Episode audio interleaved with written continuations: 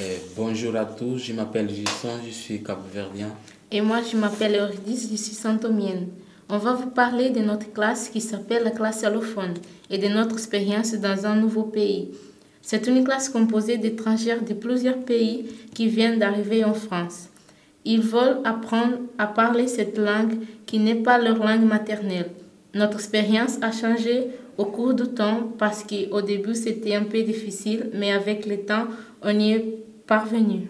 Notre lycée s'appelle le lycée Eucalyptus. Nous sommes considérés par certains comme, un, comme les chouchous du lycée car nous sommes gentils, sympathiques et sérieux et nous travaillons beaucoup et toujours nous, sommes, nous avons les sourires. On, fait des, on a fait des, les mathématiques, l'anglais, les théâtres et les français. Mais on avait plusieurs du français et les autres disciplines. Merci à votre attention. C'est Gilson. C'était Gilson. Et moi, Eurydice. À bientôt.